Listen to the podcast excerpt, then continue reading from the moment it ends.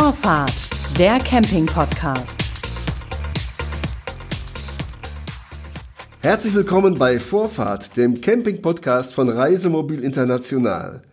Heute freue ich mich besonders, denn ich habe zwei Reiseblogger, die auf ganz weit weg von mir sitzen, äh, auf der Peloponnes in Griechenland in ihrem Wohnmobil, wo sie festgehalten sind durch Corona im Prinzip.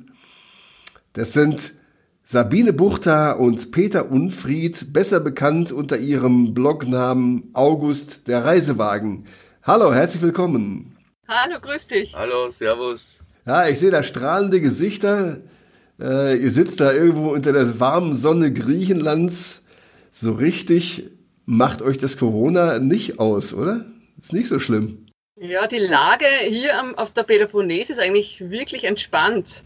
Die Regierung hat natürlich Maßnahmen getroffen, aber man bekommt gar nicht so viel mit, außer dass man halt im Lockdown sitzt, der jetzt bis 7. Jänner verlängert worden ist.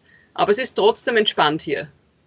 Das klingt doch schon mal gut. Ein paar Worte noch zu euch. Ihr seid Reisemobilisten, ihr seid Buchautoren, Globetrotter und Lebenskünstler und ihr wohnt im richtigen Leben im österreichischen äh, Neulengbach, das ist äh, östlich von Wien.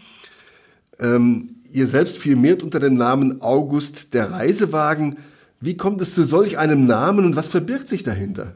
Der Name ist natürlich der Sabine eingefallen, weil für Sabine ist der August so was Großes, Globiges. Also nicht nur der Name, sondern das Auto war der erste Eindruck für sie auch so.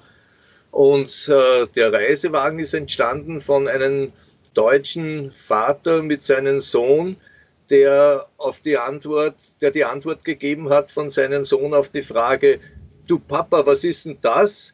Dann hat er drauf gesagt, du, das ist ein Reisewagen. Die haben wir in Tansania getroffen, in den Usambara Bergen und das war eine ganz eine witzige Situation und für uns ist Reisewagen ja so ein typisch deutsch-deutscher Ausdruck, aber der hat uns von Anfang an gefallen.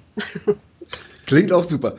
Wollen wir den auch unseren Zuhörern etwas ähm, näher bringen, noch den August, den Reisewagen? Das ist also ein Mercedes-Benz 1113, ein äh, früheres Feuerwehrfahrzeug. Äh, Baujahr weiß ich jetzt nicht. Ähm, ist es ein Langhauber, glaube ich, ne? Ein Baujahr 66, also ein klassischer Kurzhauber, ah, Kurzhauber. Der, von der ersten Serie, ein A-Modell mit der niedrigen Windschutzscheibe. Okay, er hat Eckdaten, das sind also 126 PS, er hat keinen Turbo, er hat einen Radstand von 3,60 Meter und hat die stolze Summe von 295 Euro gekostet. Wie geht denn sowas? Naja, der, der war schon eher in einem sehr schlechten Zustand, wie ich ihn gekauft habe. Er ist auf einem äh, Pferdehof gestanden und war schon sehr rostig. Es war ein 5000 Liter Tank hinten drauf und er wurde eigentlich benutzt als Pferdetränke. Und ich habe das Auto entdeckt und der hat mehr oder weniger dort weg müssen, habe das Auto kurzerhand um 295 Euro erworben, wobei da noch ein Abendessen auch inkludiert war. Und bin mit dem Auto eigentlich tadellos äh, 10 Kilometer bis zu unseren rausgefahren und dann habe ich den Tank demontiert und noch um 350 Euro verkauft. Also das Auto hat eigentlich nichts gekostet. Ja, das ist ja schon mal ein Wort. Aber da habt ihr ja nur erstmal dann ein, äh, ein altes Auto vor der Tür stehen gehabt. Das habt ihr selber ausgebaut. Vielleicht könnt ihr mal ein bisschen beschreiben, wie sieht denn der Grundriss aus? Ähm, was hat das Ganze äh, für Zeit gebraucht, das auszubauen? Und auch was hat es gekostet? Erklärt doch mal bitte. Ja, also gekauft haben wir ihn 2003 und wir haben fast drei Jahre lang umgebaut, also immer am Wochenende und am Abend, wann wir Zeit hatten. Und äh, wir sprechen hier von einer Wohnfläche von 9,5 Quadratmeter. Es ist wie eine kleine rollende Wohnung, alles da, was man braucht. Das heißt, ähm, ein eigenes Schlafzimmer mit einer Dachluke über dem Kopf, damit man Sterne schauen kann. Dann haben wir eine Dusche mit Warmwasser, ein Campingklo, einen Vorraum, eine Küche mit Gasherd und normaler Spüle und Kühlbox, ein Esszimmer und ein Wohnzimmer. Entscheidend, entscheidend war eigentlich beim Umbau, dass ich einen ehemaligen Kühlkoffer von einem Getränkehersteller verwendet habe, der eigentlich von Haus aus schon mal sehr gut isoliert ist und natürlich auch äh, glatte Seitenflächen bietet aus GFK, wo man äh, auch sehr gut etwas befestigen kann. Und entscheidend für mich war diese gute Isolierung, keine Kältebrücken, wenn möglich, da wir ja mit dem Auto auch im Winter zum Skifahren gehen wollten. Ja, das Losfahren mit einem solchen Fahrzeug, ich meine, man muss sich das vorstellen. Das ist ein alter LKW. Der hat äh, eine zulässige Gesamtmasse von irgendwie 11 Tonnen oder sowas. Ja, ist das richtig? Ja. Und, und hat 126 PS und kein Turbo. Also eine Rakete ist was anderes. Ähm, wie reißt es sich denn mit so einem uralt LKW? Naja, das Entscheidende ist immer der Faktor Zeit. Weil wenn man viel Zeit hat, dann spielt ja die Geschwindigkeit keine Rolle. Viele schwören aufs zu Fuß gehen, die sagen, da sieht man am meisten. Dann gibt es die Radfahrer, die sagen, das ist schon das Maximum an Geschwindigkeit. Da kommt man mit Leuten besser in Kontakt. Also sind wir mit unseren Oldtimer-LKW schon sehr auf der luxuriösen Seite unterwegs und äh, bei, unseren ersten, bei unserer ersten großen Reise in Afrika da war sowieso die Geschwindigkeit äh, nicht das Entscheidende, weil die Straßen teilweise so schlecht sind, dass man eh nicht schneller fahren kann. Ja, also teilweise haben uns da die äh, in Äthiopien die Fußgänger bergauf überholt, weil wir einfach so langsam unterwegs sind. Aber das stört uns überhaupt nicht. Äh, ganz im Gegenteil, es entschleunigt ein bisschen. Man kriegt einen Blick äh, für Kleinigkeiten, die man sonst übersehen würde. Und das ganze Fahrzeug, also unser Reisewagen ist ja sehr einfach, würde ich sagen, von der Technik. Und das hat ein bisschen abgefärbt auf uns, auf unsere Lebensweise, die ein bisschen bescheidener geworden ist. Da, bevor wir auf die, auf die Ziele kommen, die ihr schon bereist habt und auf die Länder, würde ich euch gerne noch eine Frage vorwegstellen, und zwar, was ist euer Antrieb zu reisen und eben auf diese Weise zu reisen, wie ihr es tut? Ähm, also einfach zu beantworten ist die Weise, nämlich mit dem Reisewagen. Wir waren früher viel unterwegs mit Rucksack, mit Motorrad, mit Auto, Bussen etc. Und äh, Peter hat ein Problem mit seinem Rücken bekommen, mit der Wirbelsäule. Das heißt, wir haben beschlossen, wir brauchen ein Fahrzeug, das groß genug ist, wo wir aufrecht stehen können. Und wir wollten nach Afrika als erstes. Und da war dieser alte Mercedes die perfekte Wahl weil einfache Technik, äh, keine Elektronik drinnen und viele Ersatzteile erhältlich sind.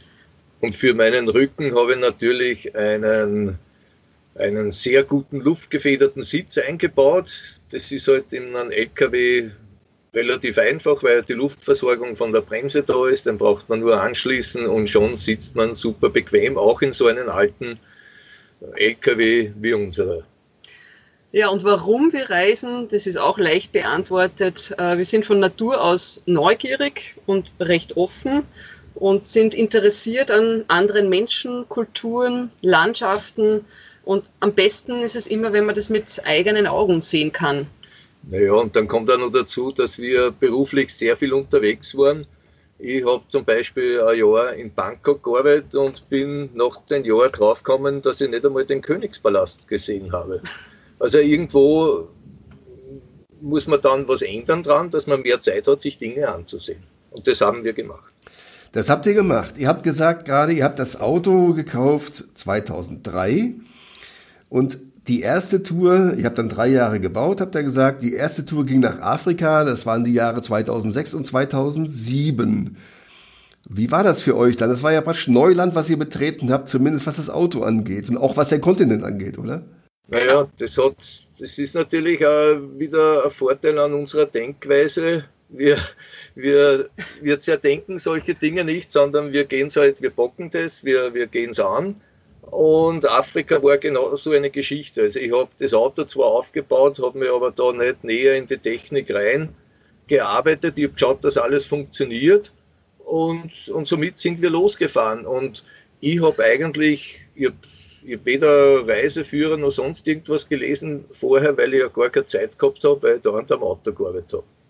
Also unsere Planung war so weit, dass wir wussten, äh, wir wollen Libyen bereisen und da brauchte man damals einen Führer, wenn man in die Sahara wollte. Also das habe ich im Vorhinein organisiert. Und der grobe Plan war, nach Ostafrika ein halbes Jahr zu reisen, so rund um den Viktoriasee. Und dann haben wir gesagt, ein halbes Jahr ist eigentlich zu wenig, dann nehmen wir gleich ein ganzes Jahr. Die Vorbereitungsarbeiten sind ja immer gleich groß. Und nach einem Jahr waren wir aber erst, glaube, in Tansania und haben so richtig das Reisevirus bekommen. und sind weitergefahren. Und schlussendlich sind es dann zweieinhalb Jahre in Afrika geworden, einmal rundherum. Wie, wie geht denn das? Ähm, wie lässt sich das mit dem Beruf vereinbaren, mit äh, Familie, mit äh, dem Zuhause? Ähm, das ist, man ist ja zweieinhalb Jahre weg. Ja, mit dem Beruf gar nicht. Ähm, ich habe versucht, unbezahlten Urlaub zu bekommen. Ich war damals als Flugbegleiterin tätig. Das wurde mir verwehrt, Gott sei Dank. Und somit habe ich einfach gekündigt. Und ich habe einen super Chef, der hat mir einfach freigegeben, weil ich selbstständig bin. ja, aber, aber wie, wie finanziert ihr euch denn dann unterwegs? Ja, das war ganz spannend, weil wir ja auch nicht wussten, wie viel Geld braucht man denn auf so einer Reise. Wir haben ja das vorher noch nie gemacht. Ähm, wir haben relativ gut gespart, also mehrere Jobs zur gleichen Zeit und haben einfach sind losgefahren und haben gesagt, jetzt schauen wir mal, wie viel Geld wir tatsächlich brauchen. Und wir sind dann äh, auf einen Schnitt gekommen von rund 1000 Euro im Monat, alles inklusive, und das hat uns ziemlich überrascht. Wobei in Afrika äh, überraschenderweise damals auch die Visas äh, relativ teuer waren. Das heißt, man muss ungefähr kalkulieren, äh, runde 100 Euro pro Person pro Monat. Äh, nur fürs Visum, dann kommen teilweise noch äh, Visa-Verlängerungen dazu oder örtliche äh, Bestätigungen, Anmeldungen. Also die, Bürok die Bürokratie in Afrika, die hat schon in sich.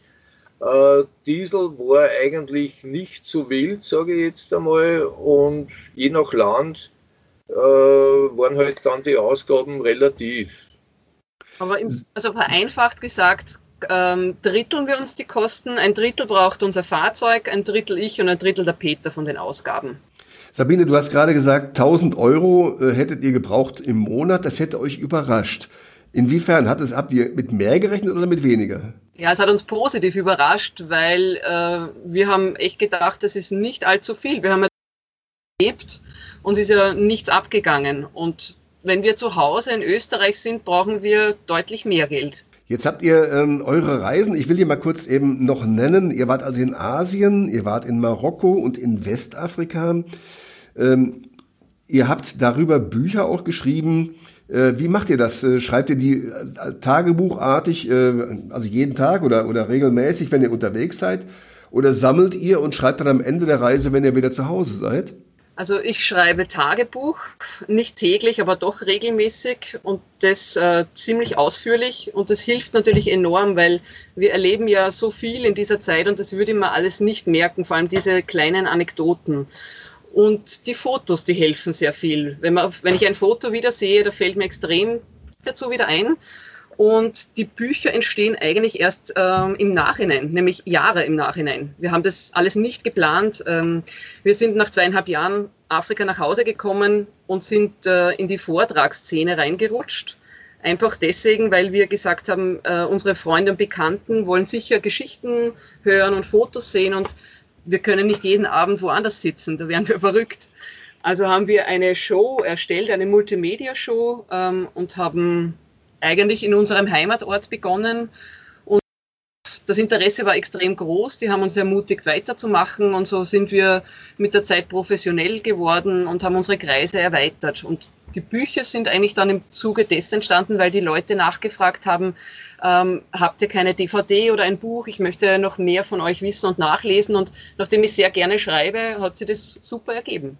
Mhm. Und diese Bücher kann man bei euch also kaufen auf eurer äh, Homepage? Auf, diese, auf diesem Reiseblog? Ja, genau. Also einfach per E-Mail bestellen, beziehungsweise im ausgewählten Fachhandel bekommt man sie auch. Aber einfach ist es direkt bei uns und wir versenden sie dann gleich. Auch mit Widmung, wer möchte. Okay, gut. Ähm, wie ist das, wenn ihr unterwegs seid? Also wenn ich lese Westafrika, Marokko, Asien, Afrika, ähm, das sind schon Traumziele, aber das sind ja auch Ziele, die nicht ohne sind. Habt ihr unterwegs nie Angst oder Angst gehabt? Äh, nein, eigentlich überhaupt nicht. Ähm, wir sind. Ähm, Gab es keine bedrohlichen Situationen? Uns sind in zweieinhalb Jahren in Afrika zwei äh, Dinge gestohlen worden. Drei. Drei? zwei Badetücher Oh, und 150 Liter Diesel und das in einer katholischen Mission. Äh, Aber ich muss schon zugeben, dass wir uns mit der Zeit.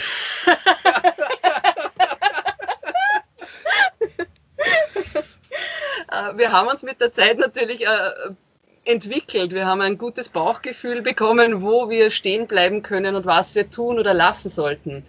Ähm, Also das Fahrzeug in einer afrikanischen Großstadt einfach abstellen und stundenlang oder tagelang verschwinden, ist keine gute Idee, weil da fehlt mit Bestimmtheit etwas. Ein besseres System ist immer, dass man irgendjemand, speziell in Afrika, irgendjemand für das Fahrzeug verantwortlich macht. Und natürlich ist das auch mit kleinen Geschenken verbunden, das ist kein Thema. Aber es hat bei uns immer gut funktioniert und wir haben, wir haben eigentlich nie, wir haben immer, wenn wir das Auto jemand anvertraut haben, irgendeinem Wächter, eigentlich immer ganz ein gutes Gefühl gehabt und das hat immer funktioniert. Ja, wir gehen eigentlich sehr offen auf die Menschen zu und im Prinzip bin ich, würde jetzt nicht sagen, dass ich sehr naiv bin, aber ich bin äh, gutgläubig. Ich glaube an das Gute Menschen und bisher ist das immer aufgegangen. Sind das so die Tipps, die ihr anderen Reisenden mit auf den Weg geben könnt, was ihr gerade so gesagt habt? Ja, ich glaube, dass, dass, dass das eigene Verhalten äh, und so das, was man ausstrahlt, das kommt ja auch beim Gegenüber an. Und ich, glaub, ich bin der Meinung, dass selbst wenn dir jemand was Böses will, wenn du dich von, deiner, von einer guten Seite zeigst, hast du vielleicht eine Chance, dass sich der dann denkt, ja, also die sind wirklich nett, denen, denen lassen wir einen Lust dran. Und man braucht viel Glück. Das ist vielleicht das Wichtigste von allem. Genau. Gab es äh, herausragende Erlebnisse auf euren Reisen, die immer noch, wo ihr noch drüber sprecht und sagt, Mensch, weißt du noch? Oh, ganz viele. Ähm, interessanterweise vielleicht mehr von der Afrika-Reise, weil es unsere erste große war und weil Afrika halt der abenteuerlichste Kontinent für uns ist und sehr ursprünglich noch. Äh, Gibt es viele Erlebnisse, die uns noch Gänsehaut bereiten. Was zum Beispiel? Ähm, zum Beispiel in Äthiopien waren wir im Südwesten, also das ist richtig schon Schwarzafrika, ziemlich abgelegen und wir haben in einem kleinen Dorf genächtigt, ich glaube ziemlich an der Grenze zu Kenia schon. Und es war heiß und wir haben am Abend gesagt, boah, wir schauen, dass wir irgendwo vielleicht eine Kleinigkeit zu essen bekommen, weil zum Kochen ist es eben viel zu heiß. Und wir sind rausgegangen und in Äthiopien ist man immer umringt von vielen, vielen Menschen. In erster Linie sind die Kinder die schnellsten, die da sind. Und da hat mich ein kleines Mädchen an der Hand genommen, die haben überhaupt keine ja, Scheu oder Kontaktschwierigkeiten. Und äh, die hat mich mit ihren Augen so richtig ausgezogen. Äh, Die war so neugierig, hat wahrscheinlich noch nie eine weiße Frau aus nächster Nähe gesehen. Und dann hat sie mit ihrer Nase äh, meinen Unterarm berührt und ist so richtig mit ihrer Nase entlang bis zur Schulter gefahren. Die hat mich inhaliert. Das war der Wahnsinn. Geschnuppert. Ja, das war so intensiv, das klingt jetzt vielleicht gar nicht so spannend, aber für mich war das so ein prägendes Erlebnis, so diese kindliche Neugier, einfach ja das Interesse bekunden. Aber es gibt auch, es gibt auch Erlebnisse, die ganz einfach sind, wo man sich selber dann, wo man selber dann über sich viel zum Nachdenken hat. Äh, Über Naivität zum Beispiel habe ich in Afrika oft einen, einen Viehhirten gefragt, wo der Weg dort oder dorthin ist. Und im Nachhinein bin ich dann draufgekommen, das kann ja nicht funktionieren, wenn der nie weiter wie fünf Kilometer in Umkreis oder zehn Kilometer in Umkreis von seiner Heimat weggekommen ist. Wie soll der wissen, wo eine Ortschaft ist, die 50 oder 100 Kilometer entfernt ist? Und das, das war für mich immer so, das war für mich ein richtiger Entwicklungsprozess gedanklicher Natur eigentlich. Wie ist das, wenn ihr mit eurem großen, mit eurem großen August der Reisewagen in ein kleines Dorf ganz hinten in Äthiopien irgendwo hinfahrt, den Motor ausstellt und dann kommen die Kinder. Aber wie reagieren die Menschen generell auf euch? Seid ihr nicht sowas wie, ja, die, die, die Wesen von einem anderen Stern? Ja, wir sind mit Bestimmtheit eine Sensation, weil wir halt auch sehr oft in Gegenden unterwegs sind, die nicht touristisch sind. Und äh, da sind wir was Spezielles. Ähm, die Neugier ist groß. Äh, man wird umringt, wie gesagt, es gibt keine Scheu. Ähm, es ist manchmal extrem anstrengend für uns, weil wir null Privatsphäre haben. Am liebsten würden viele Menschen gleich reinkommen zu uns äh, in den LKW. In Afrika haben wir nur das Glück gehabt, sobald es finster wird, dann kehrt ein bisschen Ruhe ein, weil ja, wenn die Nacht kommt, die hat immer was nicht nur Geheimnisvolles, sondern auch ein bisschen Gefährliches für viele Völker. Das heißt, da wollen die beisammen sein oder beim Feuer sitzen und das war unsere Chance, dass wir ein bisschen durchatmen können. Aber ansonsten war es jetzt super interessant, spannend, intensiv, aber auf Dauer würde, würden wir das nicht aushalten.